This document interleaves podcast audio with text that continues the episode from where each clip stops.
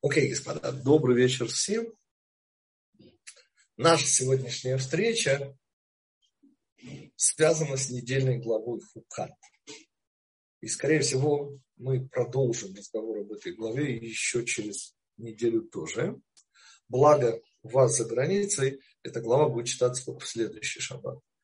Мы же дома у нас читали ее в этот шаббат, и эта глава несомненный бесспорный рекордсмен из недельных разделов Торы по количеству затронутых тем. Нет, есть главы, например, Мишпатим, где больше законов, чем в нашей главе. Но вот именно тем, я когда говорю слово тема, ну, господа, ну посудите сами. Все начинается с общего закона всей Торы о рыжей корове. И продолжается вот невероятными хитросплетениями сюжета. Мы, например, год назад говорили о невероятной легкости мана, которую вызвал робот. Эта глава охватывает, ведь законы о рыжей корове были даны сразу после 17-го Тамуза. Через две недели, господа, у нас уже поздно. И мы вот через две недели будем уже посреди поста, правда, будет задвинут шаббат, но тем не менее. И, конечно же, песня Израиля, когда Израиль поет один без Моше. И, конечно, нападение Амалека, который скрывается скромно под одеянием ханаанейцев. И э, удивительное исправление промаха разведчиков нашей молитвы. Да, да. Разведчики, посланные разведать Язер, что сделали на секундочку? Захватили его. Ну так получилось. И знаменитый, более, наверное, всех других тем, удар по скале Моше и Аарона, который по скале не бил, но мы же, помнится, объясняли это. И, конечно же, смерть Мирьям и смерть Аарона. Ну, в общем, количество тем просто зашкаливает для одной главы. И первое, что я позволю себе объявить, это, конечно, общий духовный знаменатель. Вот недельная глава, которая будет через две недели у нас в Израиле, Пинхас, вот после Балата будет Пинхас.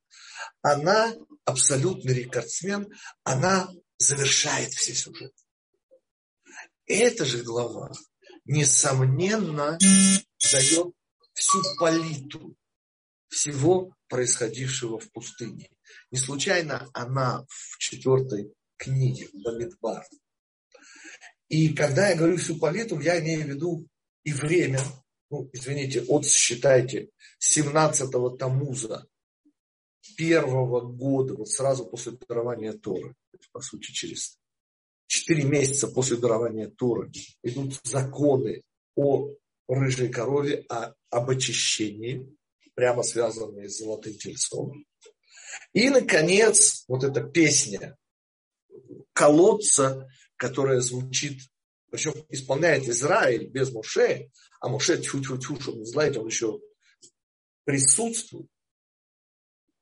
И вот, вот, вот все это, если хотите, вот такими большими мазками полотно Израиль ба Мидбар. Вот это общий смысл, который я вижу в этой главе. Тут затронуто все. И мы с вами подытоживая, как мы сейчас увидим, вот это духовное э, нахождение в пустыне, начнем с вопроса, который меня, конечно, немножко убил. Значит, мой учитель, Самранский Рэбе, не далее, как вечером, нынешним, то есть это был исход шаббата, задал вопрос. Вопрос касался темы, ну, которую, во-первых, мы получили от замечательнейшего русского раввина Мальбима, и дальше продолжил уже мой учитель Рамоши Франк, о том, что я назвал ну, в узких кругах слово и дело, но только не государя. Помните, Моше и Аарон, которые отвечали за всю эту операцию по извлечению воды из скалы, вместо слов используют, конечно же, действия. И все, что мы об этом говорили. Напоминаю, речь идет о возвращении Израиля на уровень Синайского откровения, поскольку они должны были говорить к скале на глазах. А говорить так, чтобы при этом видели, вы помните, это несомненная прерогатива Синайского откровения. Такое может быть только начиная. Там, где, помните, зрение и слух меняются местами. И зримое становится требующим доказательств, а вот абстрактное, слышимое становится очевидным. Ну, то есть духовное и материальное поменялись местами. Сама идея сокрытия стала такой абстракцией, что требовала объяснений. Но более того, уже четыре года тому назад меня до глубины моей еврейской души потряс Рав Хагер, мой учитель Савранский Рэбе, который рассказал о подвиге Моше совершенно с другой точки зрения. Моше, помните, дарит свой голос, чтобы отнять голос у Бильама. И то, что мы об этом говорили, я совершенно не буду сейчас повторять. И каково было мое удивление, что вот в этом сюжете, как бы, исследованном и понятном, ну, насколько мы вообще можем понять, вдруг звучит вопрос. А вы же помните, что Гитик неравнодушен к вопросу наших мудрецов. И Ставранский Рэбе на секундочку задает вопрос. Простите, пожалуйста, я их не понял.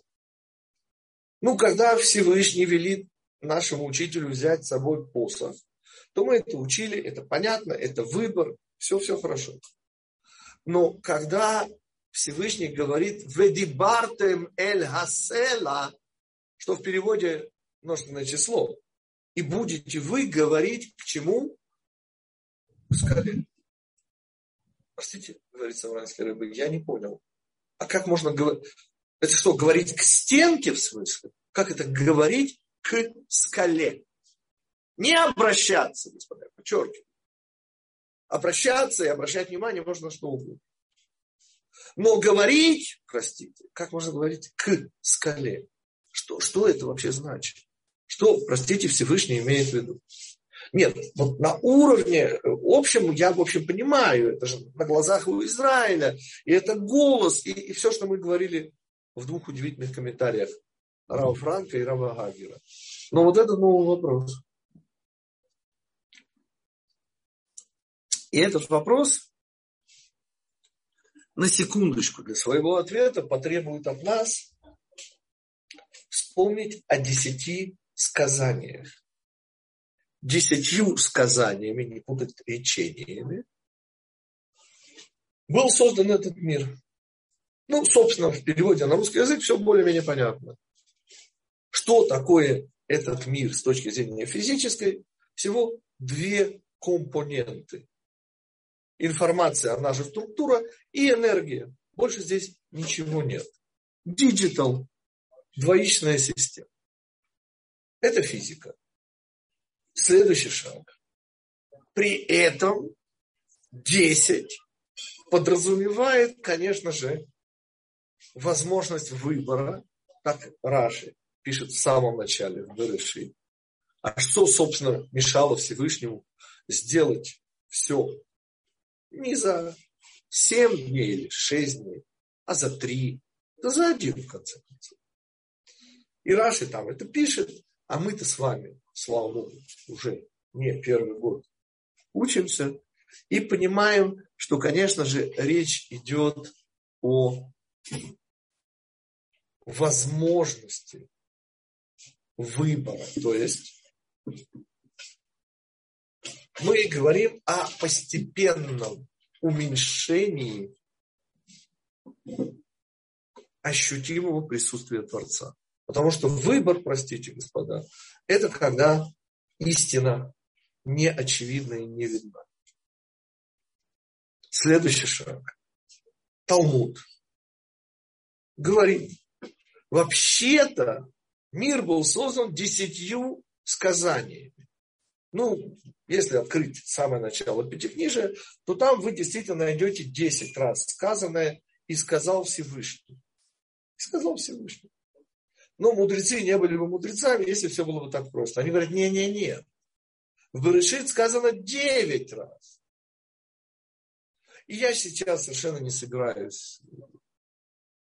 Девять раз, например, те, кто не чужды капель в Кабале, могут вспомнить, что Мальхут – это, конечно, то, что есть, но то, чего еще нет. То есть оно есть и будет, но, но пока еще это потенциал. Например, так. И потому только 9. Более того, когда мы выделяем шаббат, мы же повторяем слова истории. А что сказано в самом начале? Которые сотворил Всевышний делать. Ашер бара Ашем ла асот. И мы здесь должны и получается, когда мудрецы говорят о том, что мир не доделал, что только девять сказали, а здесь, что мы должны быть при нем. Ну, то есть при чем? Помните, при, при, при нем задача. Ну, прием а, все, что мы учили в операции и других приключениях Шурика. То есть, говорит Саманский Рэбе, мы сталкиваемся с удивительной вещью. В шаббат сказал Всевышний, и было все завершено. И небеса, и земля. Помните, Ваяхулу Ашамай. С одной стороны, все завершено. А с другой стороны, вопрос, а что мы тут делаем тогда, я не помню. Если все завершено. Так что же мы тут делаем, я не помню. И у нас были ответы, но мы сейчас чуть-чуть глубже копаем. И говорим следующее. Где в творении появляется недоделанность, несовершенство. Только не вспоминайте мне про меня. Мне про это жена постоянно вспоминает. О моем несовершенстве, поверьте. Я думаю, что ваши жены и ваши мужья вам тоже не сдают забыть о вашем несовершенстве. Но это несовершенство, оно понятно. Есть еще. И это, как вы помните, несовершенство, отмеченное в Пятикнижии, удивительные вещи второй день творения. Помните, был день один, а потом был второй. И почему числительно? И дальше пойдем уже числительно. Деточка, я сейчас посреди урока. Я. Ой, ой. Потом, детка, потом. Не, ну у них такое, конечно, событие. Им принесли котенка. Это, конечно, все. Это целый переворот, революция и вообще ну, не смысл жизни, ну, скажем так, жизнь стала намного интереснее и богаче. Так вот, господа, во второй день творения, что, собственно, происходит? И почему не появляется вот это вот э, э исключительно, ну, такой рефрен, которым Всевышний снабжает творение. Хорошо, хорошо, хорошо. И мы объясняли, что хорошо это закончено. Как вы помните, во второй день все принципиально разделено и не соединено. Двойное хорошо будет в третий день творения. Мы об этом множество раз говорили. Те, кто не помнят, это наш, наша тема «Семь дней творения». Конец второго года учебы. Что мне сейчас важно? Что, собственно, послужило причиной вот этого нехорошо, точнее отсутствия хорошо? Что было причиной? И ответ – разделение. Вот это первое разделение в творении. Помните? Воды верхние были отделены от вод нижних. И Мидраш прямо говорит, что вода, как она плакала, я не знаю, но начала плакать нижняя вода, поскольку все-таки обидно, господа. Потому что удивительное рядом, как вы помните, а нам оно запрещено. И говорит Савранский Рэбе удивительную вещь. В нашей главе, господа, мы всегда вслед за Раши, а Раши там два Раши есть. Вот первого все помнят. Раши говорит о том, что песня колодца, сейчас мы про колодец начинаем, что мы запоминаем, и потом еще обязательно вернемся, что оказывается, для того, чтобы понять, как можно и о чем можно говорить к скале, ну, к стенке говорите, ну, это бессмыслица. Нам нужно было вспомнить о воде, поскольку вот это говорить к скале связано с водой, ну, которая должна, вот эта вода, проявиться снаружи. И эта вода, чтобы вы не сомневались, нижняя вода. Почему вы не должны в этом сомневаться? Ответ, потому что в нашей недельной главе звучит знаменитая, поскольку их всего три, аж на все пятикнижие, песня Ширата Б.Р. Песня колодца. Она безумно маленькая, буквально две или три строчки. И Моше не участвует. Помните, первая серьезная песня, которая была на берегу последнего моря. Аз Яшир Моше Увне Израиль. Запел, тогда запоет Моше и дети Израиля. Здесь сказано, и запел Израиль. Запел Израиль. А Муше. И нам нужно немножко иврита. Колодец будет на иврите БР, Бет, Алеф, Рейш. Вот Бет, Рейш без Алифа, это будет Бог. Всем известная яма. Без объяснений. Яма. Ну, яма, по-нашему, это когда вы углубляетесь куда? У землю. Вот это яма. Что интересно, что если между, ну, алиф это же символ Всевышнего, господа. Это прямой намек на то, что вы углубляетесь ради поисков того самого глубокого, то есть истины. Напоминаю, что у евреев, в отличие от всех людей, Истина – это не высокая, истина – это глубокая. Потому что истину надо искать, убирая препоны. И потому она глубокая. И потому, конечно же, речь идет о чем? О нижних водах, которые, и это уже удивительно красивый пример Рава Франка, помните, есть маин, вода, нижняя, которая живая. А почему она живая? Ответ – она отражает небо. А есть та, которая мертвая. Ну, еще хуже. На иврите маим акурим. Что такое? Это уродливая вода. Ахур – это уродливый, а более точно непрозрачный. Мутная вода. Вот та самая мутная водица, в которой любят всякие нечистоплотные люди рыбку ловить в мутной воде. Мутная вода, как мы помним, отражает землю. Она не ведет. Потому что коридоры выводят на свет. Туннели, прошу прощения. Извините за Высоцкого. Туннели выводят на свет, а вот коридоры, как отметил Высоцкий, кончаются стенкой. И вот эта идея нижней воды, которая должна мудрости вести к верху, к алифу, к истине. Вот эта идея колодца, где вы, убирая препону, раскрываете источник, раскрываете воду, выходите на источник. Альтернатива и в этом уродство. Что такое уродливый человек? Это человек, у которого душа никак не проявляется снаружи. Его божественная сущность непрозрачна. И вот это уродство. То есть, еще раз, каков уродливый человек? Тот, который не проявляет божественность. Он ее скрывает. И проявляет только низменные свои инстинкты. И все. Это уродливый человек.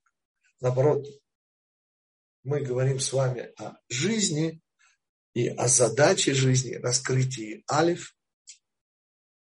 а интересно здесь с точки зрения иврита, что если поменять букву алиф на айн, а в каком-то смысле алиф и айн, они противоположны, в определенном смысле. Ну, алиф это один, алиф, а 70, айн это глаз. А вы понимаете, что можно увидеть глазом? Глазом нельзя увидеть ничего стоящего, а только приходящие вещи. И глаз это 70, глаз это внешнее.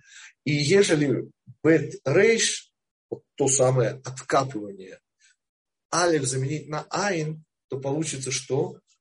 Поджог. Господа, БРА, БР с айн – это поджог. Это сжигание всех мостов. Но это красивость иврита. Мы же с вами возвращаемся к удивительному замечанию моего учителя Раба Гагера, который говорит, почему они поют без муши? Что случилось? И у нас постоянно первый раш. А первый раш, и там как говорит? Ну, всем известно. Помните, две горы, и нас засада. А мы даже про нее не знали. Эти две горы я даже не буду пересказывать. Всем известный метраж. Но Раши там говорит немножко и другую вещь. Он говорит о полноте этой воды. Что оказывается в самом начале наших 40 лет и до самого конца. И вот здесь был конец этих 40 лет. Конец этой воды. А вода, мы уже сказали это по сути, хотя и не в суе, это же Тора, господа. Ну, в конце концов, мы копаем, чтобы обнаружить истину. 40 лет евреев эта истина сопровождала. Я сейчас помню Моше, потому что вы тут подумали на Мирьям. Господа, ну, извините, Мирьям умирает. Умирает Аарон. Помните, из-за Мирьям у нас была вода, у нас был целый урок. Год назад на эту тему но оно возвращается, включая облака славы, которые исчезают, которые были в заслугу Аарона, они возвращаются в заслугу Муше. И говорит Равагер, понимаете, 40 лет, мы знаем, продолжается Синайское откровение. Почему? Потому что голос Муше. Пока Муше говорит, и потому он отец всех пророков, продолжается Синайское откровение продолжается дарование Торы, все 40 лет. И сбывается мечта разведчиков, которые 10 из которых пожертвовали своей жизнью, чтобы мы прошли полную беременность. Чтобы мы появились в этом материальном мире максимально насыщенные. Насколько это максимально насыщенные Торой? Ответ на букву «Уся Тора». И говорит Савранский Рэбе, что вот эта песня, которую вдруг поют Израиль. Почему здесь? Ну да, если вы говорите о чуде, понимаю, но здесь чуть больше, чем чудо. Здесь законченность Торы. Вот, вот закончена, Тора дана вся, до последней капли. И вот эта законченность, ощущение того, что есть уже вся Тора в этом мире дана. Нет, принята она вся будет потом, помните, в Пурим. Но здесь она уже вся дана, и наступает момент, когда не петь нельзя. И кто поет? Израиль. Потому что это то, что мы получили от Всевышнего через Моше. И потому поет только Израиль, только получатели. А Моше Рабейну это абсолютный проводник, он не получатель. И он, конечно, все получил, но это не феномен. Феномен – это Израиль, который все это получил. И для чего мне это так важно подчеркнуть за моим учителем? Потому что вот эта песня колодца означает, что уже дана вся Тора до последней капли. И как следствие Израиль поет. И это сороковой год, это завершение всего вот этого сорокалетнего периода, который, кроме всего прочего, дал нам всю Тору. То есть он дал нам полную эмбриональность и готовность к рождению. Ведь законченность беременности – это и есть роды. И получается, что сбылась мечта десяти разведчиков, и действительно это поколение было готово к получению всей Торы. Вот только получение не произошло. Как мы знаем, наш учитель Моше жертвует собой, включая Аарона. Они жертвуют собой. Кстати, напоминаю, там сказано не будешь говорить, а будете говорить. Там множественное число. Очень интересно, потому что посох было велено взять в единственном числе, только Муше. А вот говорить к скале, это и Муше, и Аарон. И это принципиально. Ибо, говорит Самайский Рэбе, а о чем говорить? Что значит говорить к скале? Ответ, конечно же, речь идет о сделать то, что не было сделано во второй день творения. По сути, речь идет о получении то, уже не только давании то, уже не только песня, но то, что на самом деле будет третьей песней, последней. И там будет один Моше. То есть здесь один Израиль без Моше. Израиль и Моше были в первой песне, то есть песни последнего моря, но в предпоследняя глава Пятикнижия, она песня, помните, которую поет Моше перед своим уходом. Это следующая глава, это уже благословление и уход Моше. Ага, Азину. Вот эта песня, которая содержит в себе всю Тору, как мы знаем. И мы говорили об удивительном мнении Раби Цадука, Коина излюблено, что есть две митцвы. Одна мецва учить Тору, а есть еще одна мецва учить недельную главу, вот эту Аазину, которая, конечно, часть Торы, но включает в себя еще и всю Тору. Но это уже Моше, это, а здесь Израиль, и этот Израиль готов, понимаете, готов видеть, готов видеть слышимое и слышать видимое. Он готов к уровню получения, тому самому уровню, который мы утратили через золотого тельца.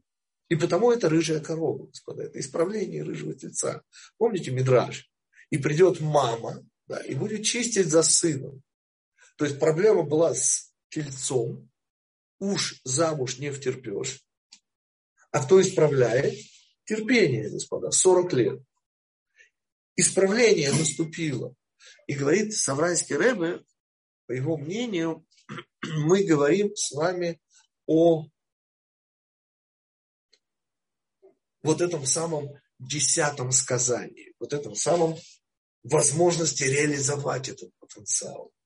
Сказать и раскрыть Тору так, чтобы она смогла быть принята тем невероятно высоким поколением, которому предстоит войти в страну Израиля. И в этом случае было бы, вот, как бы сказать, все могло быть иначе. Моше и Аарон во главе Израиля входят в страну и так далее, и так далее, и так далее.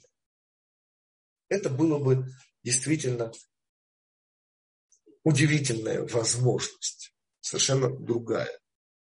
Но Моше, и поскольку, как вы помните, два удара Аарон не препятствует, то и Аарон и Моше решают пожертвовать собой и выбирают дорогу Галута.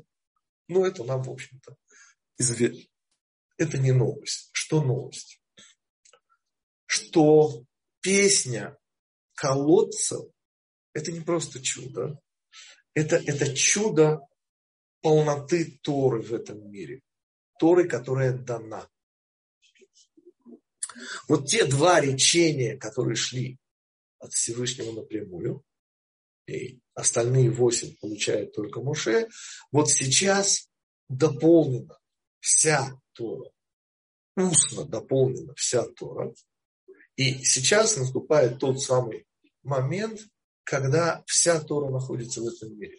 Не, не только внутри Моше, но именно в этом мире. И это тот самый момент, когда нижние воды когда истина да, может раскрыться в полном объеме. И потому это должно быть сказано на глазах. То есть снова вот это жесткий намек на смену.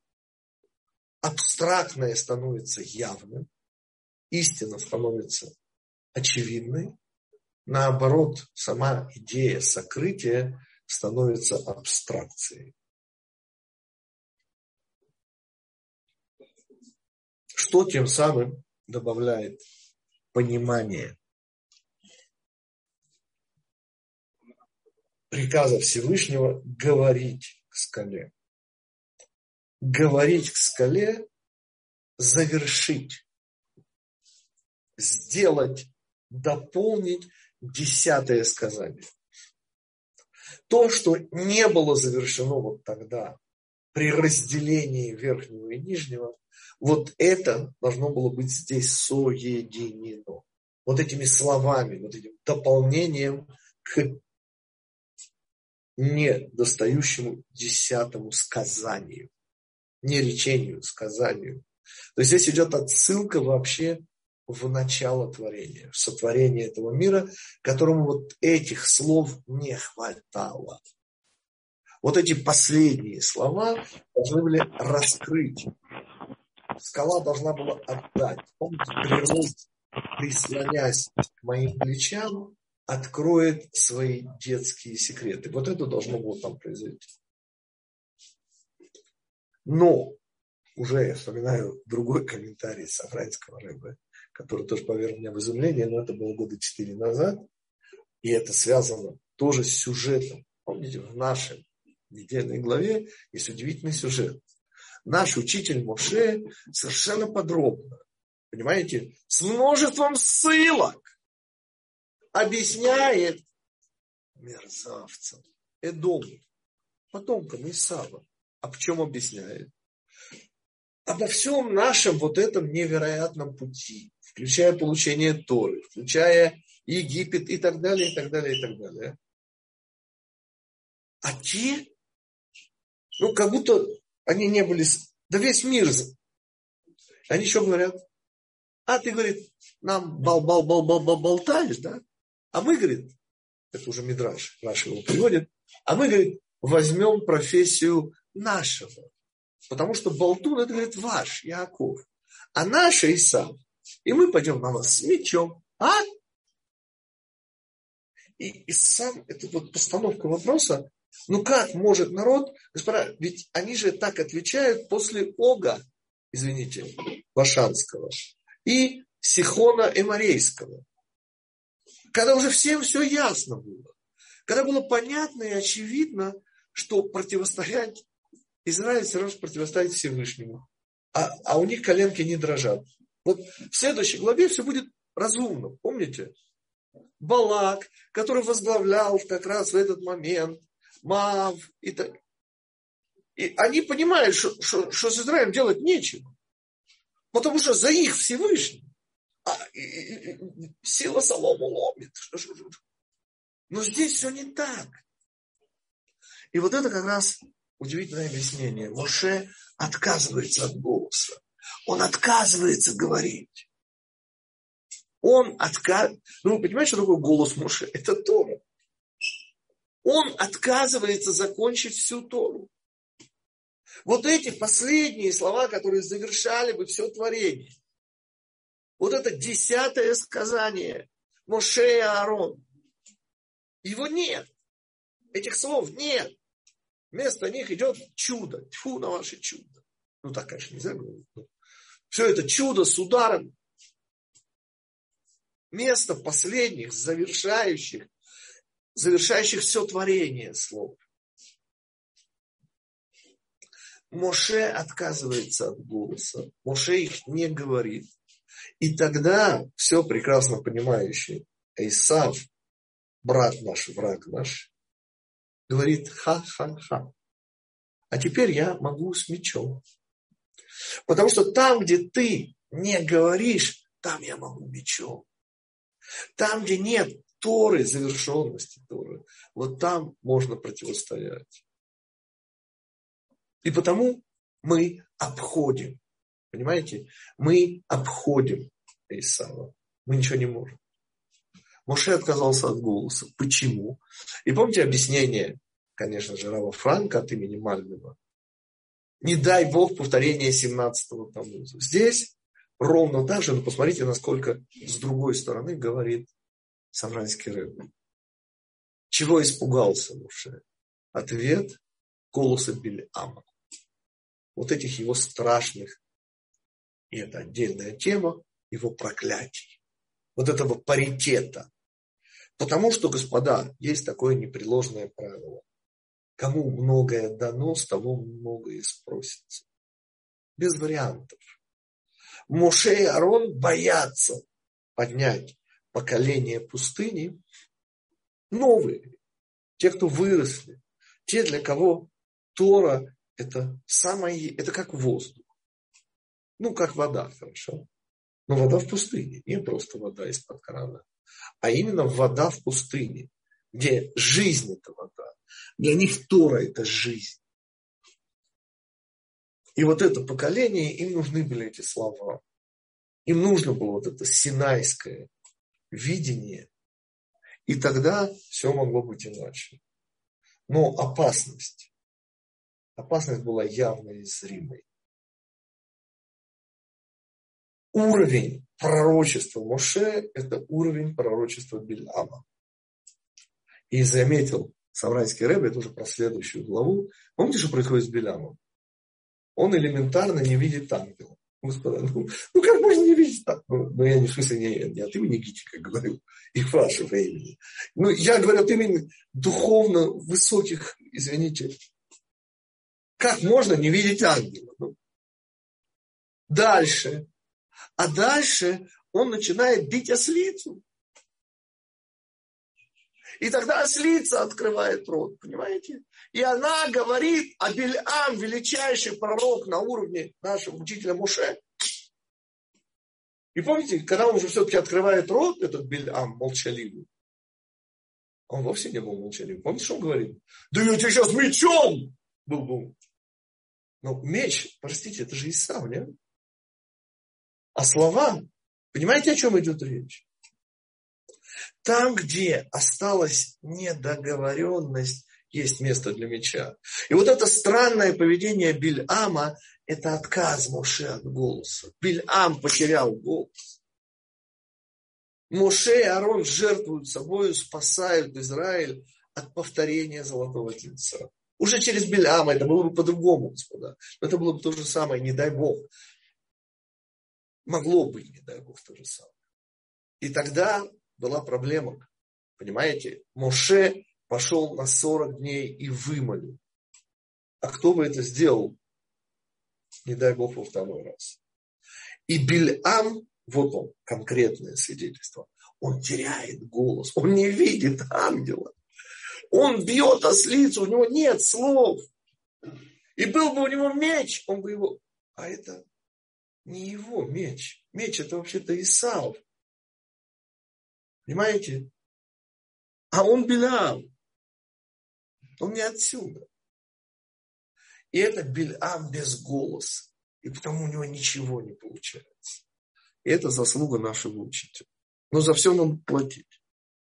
И потому вот это приказ Всевышнего говорите к скале.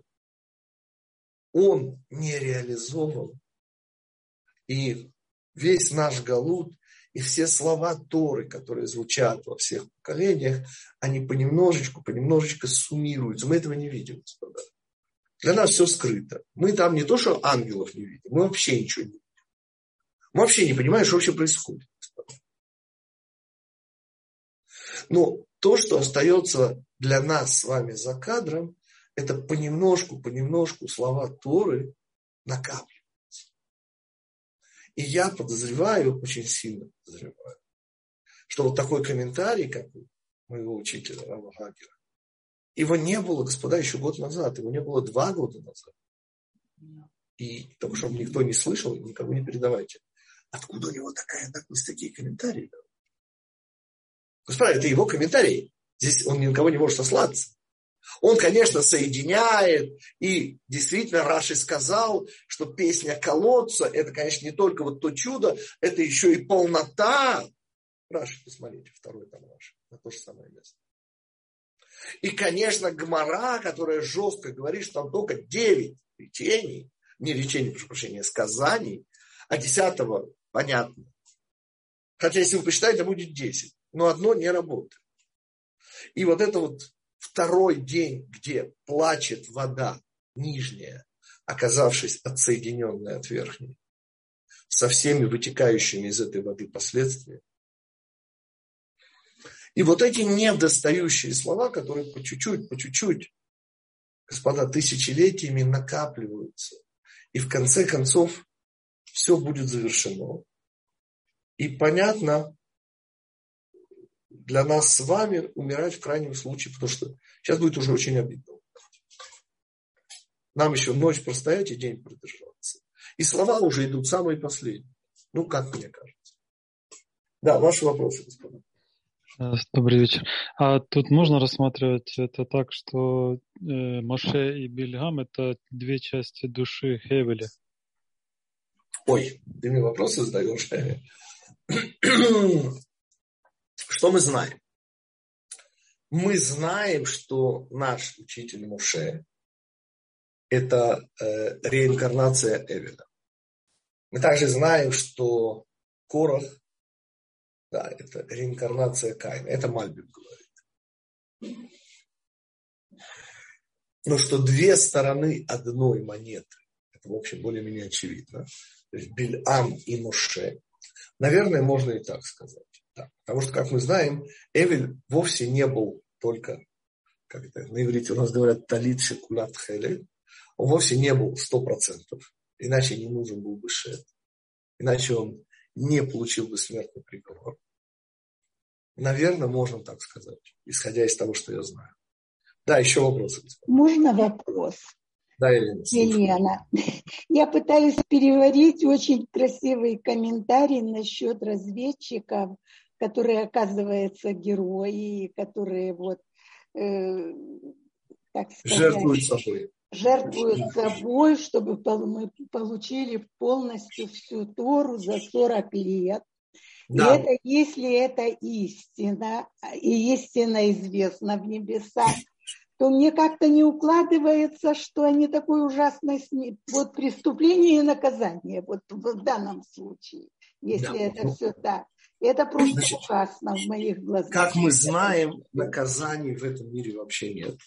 Есть исключительно. Ну вот то, как они погибли. Но результат и его следствие. Да, вот, вот, ну, вот то, что они сделали, и следствие, господа. Ведь то, что мы сегодня выучили, что слова да, которые не были произнесены Моше и Аароном. Вот этих слов не хватило да, для завершения.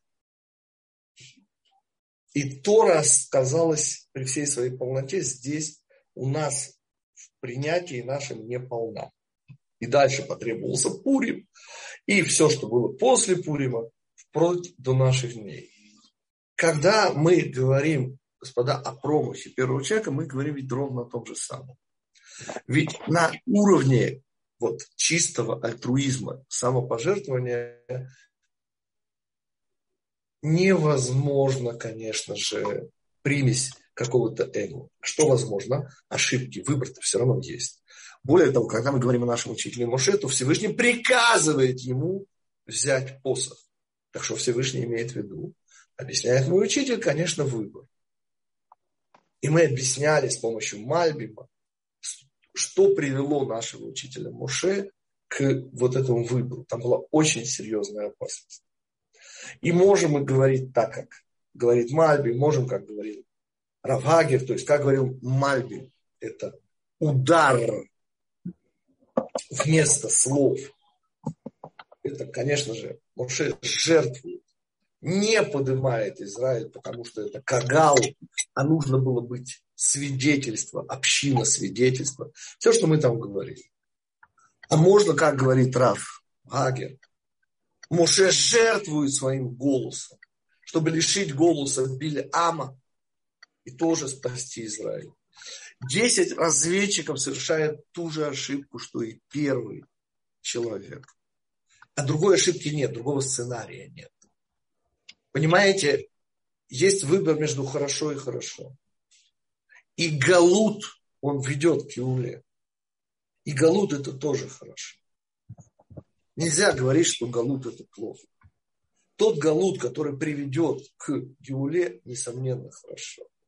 А ужас, понимаете, что это хорошо для Израиля. Не обязательно для нас с вами. Очень хотелось бы, но не обязательно. И это конечно же, выбор, который был сделан разведчиками. Да? Помните, что, чему привела вот это плач? Поймите же, тут же не нужно обязать только разведчиков. Они были где-то, они же выразители. А плакал весь Израиль. И это вот вся, вся наша еврейская история, вот этот плач 9 ава. Но, напоминаю, 9 ава праздник. Будет праздник. Так что все на свете было не зря. И когда мы оцениваем ужасность и все, все, все, все, что во что было, не забывайте, что все, что было, оно приведет, оно было не зря, не напрасно было. Вот это ответ, Елена. Можно еще вопрос? А, тут почему-то вспоминается фраза, не помню кого, что и когда заканчивают говорить дипломаты, начинают говорить пушки. Пушки, это да. вот это вот по поводу... Ну, когда... Это слово и дело. Помните, слово и дело. Там, где нет у Бельама слов, понимаете, он начинает бить осла. Он, он просто нет слова, он ничего не видит, он ничего не понимает. И это вот наш внутренний Исав, понимаете? Это наше духовное бессилие. То есть, когда Эдом в ответ на то, что говорит сам Мушера Бейн, отвечает, а я пойду на тебя с мечом, ну, то есть профессия Папахина, ну, имеется в виду Исава. Э, это, это действительно изумление. Да поймите же, Моше уничтожил две величайших силы в этом мире. Ога Башанского и, конечно же, э, Сихона Эморейского. И это понятно всем, и вдруг какой-то, ну, никто по сравнению с Огом и Сихоном, и вдруг позволяет себе вот так вот нагло. И единственное объяснение это, конечно же, там, где нет слов, появляется место для пушек, несомненно.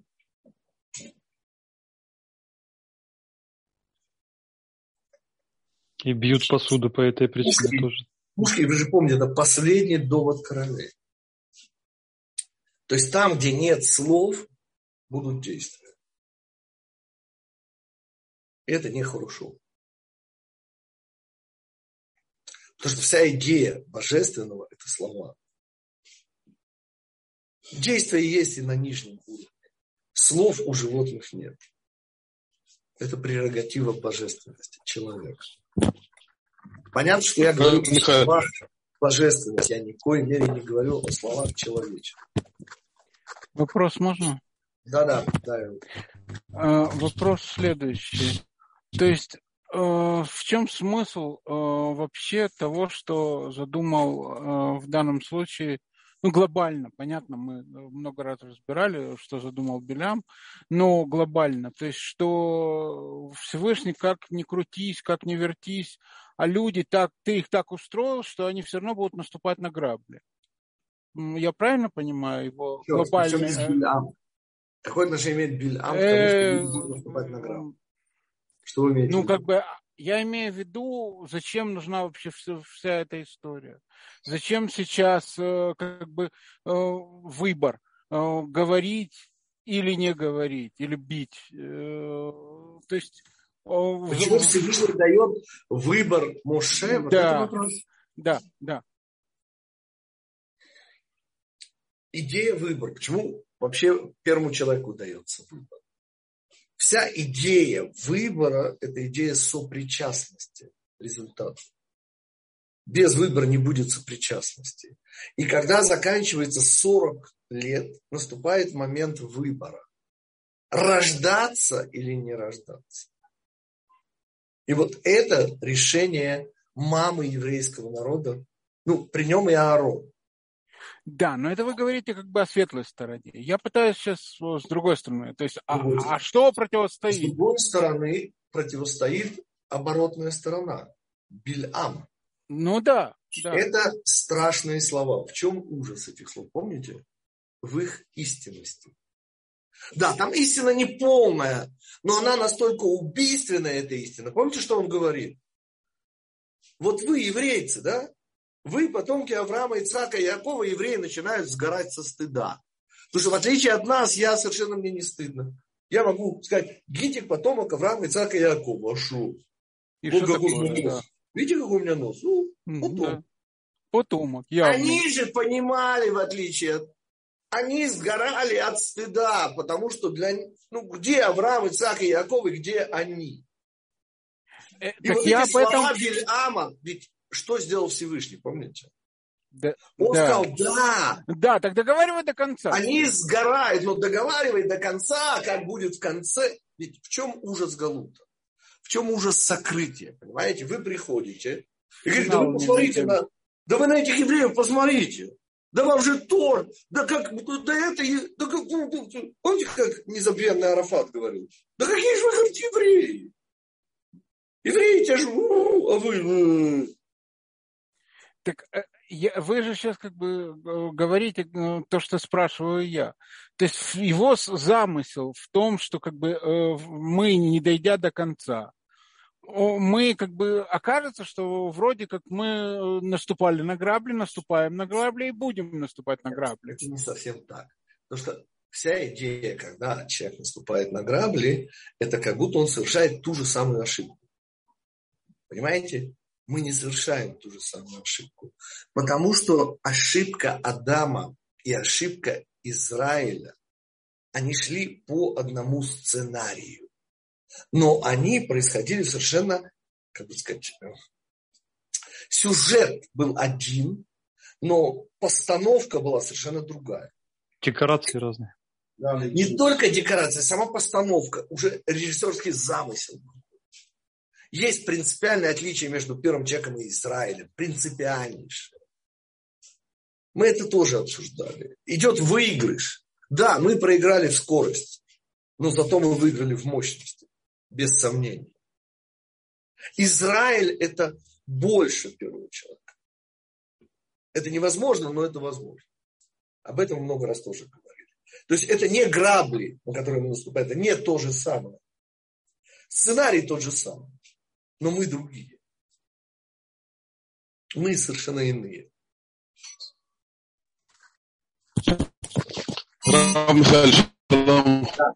У меня есть вопрос. Слушаю.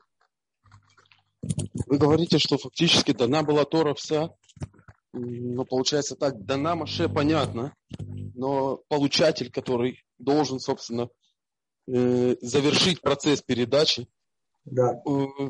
Ведь он же у нас в состоянии эйда. У нас э, еще куча неисправленностей, которые мы должны дозавершить. Почему да. сейчас появляется момент окончательно, ведь мы же как бы нечестно, понимаете, мы не готовы, а нам уже окончательно дают. Поймите, есть два голоса, голос Геулы и голос Галута. Вы сейчас озвучили голос Геулы. Понимаете? То есть вы с точки зрения Геулы говорите, еще не, но там была возможность все закончить. Эта возможность была реальная возможность, как у первого человека. Была возможность дождаться шаббата. И шаббат в этом смысле совершил бы чудо. Да, первый человек не был готов. И Израиль не был. Но завершение вот этих 40 лет словами, которые не произнес Моше, обращаясь к нижней воде, которая была внутри скалы, это снова ведь образ Галута. Понимаете? Нужно было, чтобы эта скала раскрыла внутреннюю суть. Вот эти последние слова убирающие галут, раскрывающие истину, вот они не прозвучали. И результат. Да, мы были не готовы, но мы стали бы готовы. То, что говорит Мальбин, да. Моше увидел Кагал, и не увидев вот эту общину свидетельства, эда.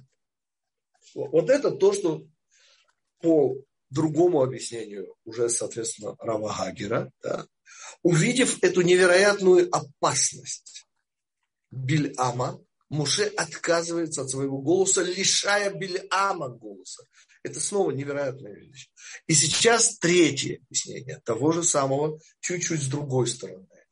Вот это не завершение последних слов, которые могли поднять евреев, дать им, то есть они поют, понимая, что вся Тора в мире, но в мире, но не у них еще. А можно ли... А. Да. Спасибо. А можно ли рассматривать, так, ну, это к первому своему вопросу, э, Бельгама как клипу души? Ну, э... Наверное, не знаю господа, вы понимаете, это не мой уровень, я не знаю такие вещи, но очень похоже, что именно в силу их соответствия абсолютного друг другу, то есть все, что получал Моше на уровне пророческом, автоматически давалось и Бельаму. Это действительно очень похоже на клипу.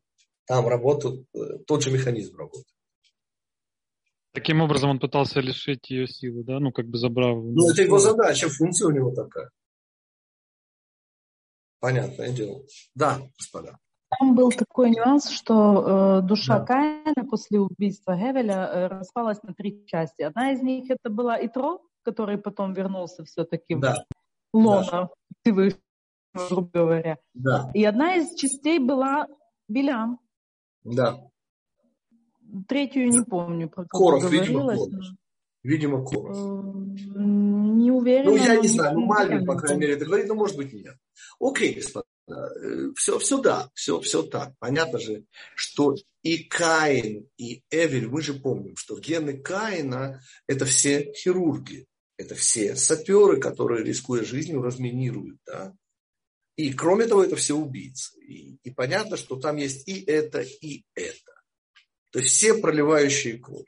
Все, которые способны проливать кровь, это гены Каина. Их нет у Эвеля вообще. И у, Шета в этом смысле их тоже нет. Они идут от Каина. Помните, это жена Нох. Вот она потомок Каина. Наама, жена Нох. А еще как Моше не заметил, э, что это сыграло бы, не заметил ту общину, которая бы могла, э, ну, почему он испугался э, этой э, Бельгама слов? Не могу понять, как он это не заметил. Ну, Поймите, он, он еврейская мама, он не папа. И он боится, не дай бог, того, что испугаются евреи. Как объяснял Раф Франк, основываясь на Мальбиме? Он боялся повторения золотого тельца. В другом совершенно контексте. И в том контексте, где он не сможет это вытащить на себя. Это же уже не его поколение. Поймите, это не то поколение, которое, во главе которого он выходил. Это те, кто... Это поколение Еушуа уже. Это не его поколение. И, естественно, он должен был опасаться, что его слова окажутся.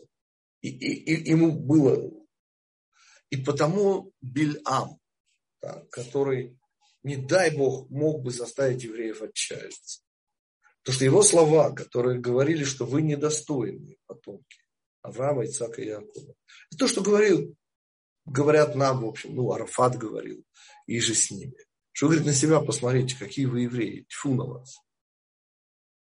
И не дай Бог, это, это очень страшное оружие. Потому что, да, да, А почему? Получается же, если бы Маше сказал, он бы сам ввел бы это поколение в Израиль. Да, с ними, почему же тогда это поколение Иушуа? Да в том же и дело, видит перед собой поколение Иушуа. Ему дали возможность поднять его и сделать его поколением Муше. Но вы понимаете, что кому многое дано, с того, к сожалению. И он боялся повторения 17-го Тамуза. Поймите, что общий духовный знаменатель всей этой главы? Почему он называется хукат? Очень непростое название. Это же, надо было сказать как, хука. Ну, это, хука – это конституция. А хукат – это как вырванность из контекста такая, потому что вот эта буква Тав, она добавляется из-за сопряженного состояния слов. То, что на иврите называется зод хукат хатура смехут на иврите. Это называется сопряженное состояние слов. И мудрецы вывели в заголовок вот эту. Понимаете, речь идет о рыжей корове, речь идет о полном очищении, а по сути победе над смертью. Вот здесь о чем шла речь. И, и, и это заголовок всех этих тем, понимаете? Мы все время сражаемся в этой главе со смертью. Вспомните то, о чем мы говорили год назад у нас был. Невероятной важности урок про вот эту невыносимую легкость мана. Помните, лехем клокаль, но корень там каль, легкость. И то, что говорили мудрецы, что оно входит и не выходит. А так не бывает.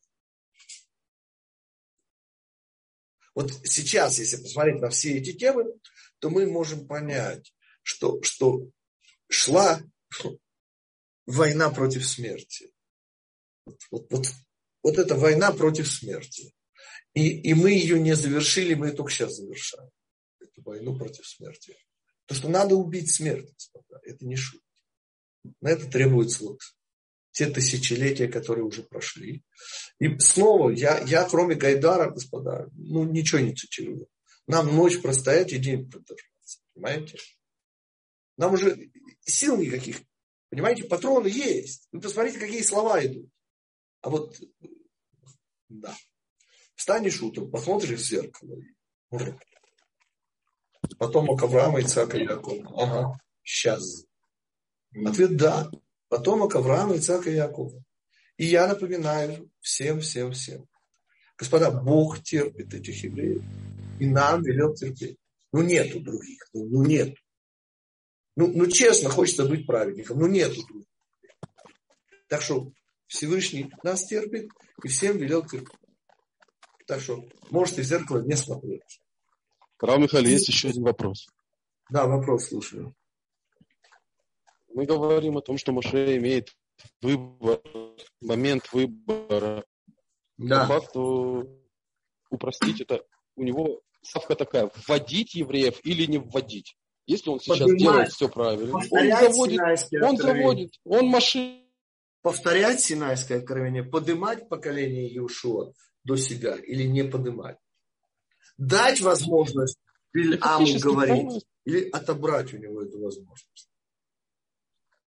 И мой вопрос в том, что фактически это было, он бы выполнил это за счет своей работы, а не за счет общей еврейской. Не работа снизу произошла бы, а произошла бы чисто его пророчество. На отлично. Не совсем, не совсем. И тогда получилось бы, что мы в Эрец Исраэль начали бы работу с нуля. Я, я Недоделки нужно было бы заносить хвосты на месте. Попытка, Правильно, нет? Попытка. Это Андрей, да, говорит? Или это Мейер? Нет, это Мейер. Шалом, это Мейер. я очень рад. Мейер. Мейер, да. Значит, господа, смотрите, что говорит Мейер. Вот как показать, что Муше Рабейну боялся не что он все завершит, и тогда как бы. Через Бельама. Господа, чего боится Муше в этом варианте, да? Он боится слов Бельама, не самих слов, а вот того, что евреи, не дай Бог, отчаются. Евреи, не дай Бог, заплачут и так далее. Ну, что боится еврейская мама? Она же не за себя боится. И понятно из этого, что у евреев там была работа, господа. И понятно, что если Мальбим говорит, что они пришли неправильно, пришли как кагал, они пришли как община свидетельства, как и да. Поймите, там все, все. Моше не просто так принимает это решение. Он видит поколение Иешуа. Он видит поколение, которое просто может не справиться. И тогда он жертвует своей жизнью, как и полагается еврейской маме. Ну, я, я добавлю удивительную вещь. Я забыл сейчас, слава Богу. Спасибо Мейру его вопросу. Вспомнил.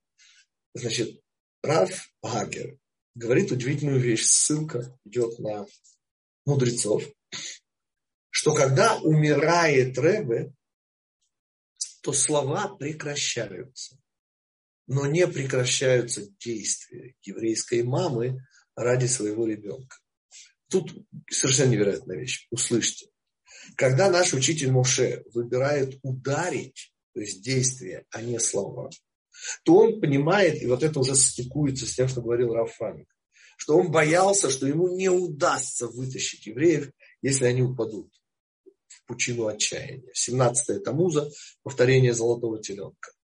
Так вот, оказывается, есть такая вещь в хасидизме, может не только в хасидизме, но я услышал ее от самрайского рыбы, что когда Рэбе умирает, учитель большой буквы, то его слова, простите, отсутствуют в этом мире. Но удар, но то, что он способен еще действовать, это продолжается.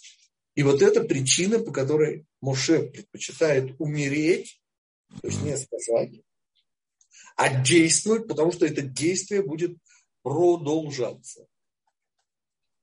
Ну, очень получается, да. Хорошо, господа. Спасибо. Мы вернемся к этой главе, поскольку я приготовил совершенно другой комментарий, но я не знал, что Собранский рыбы дал свой комментарий. Так что мы в следующий раз немножечко поговорим про Амалека. Дело в том, что Амалек здесь тоже появляется. Это Раши. Вот. Правда, он появляется, разговаривая на хананейском языке. Ну, поговорим, поговорим с вами увидим удивительный комментарий Вилинского Гаона. Так что следующая наша встреча тоже будет о недельной главе Хука. Окей, за сим всем хорошей, хорошей недели. и увидимся. Даст Бог. Спасибо, хорошей недели. Спасибо. Спасибо. Спасибо вам. Всего хорошего.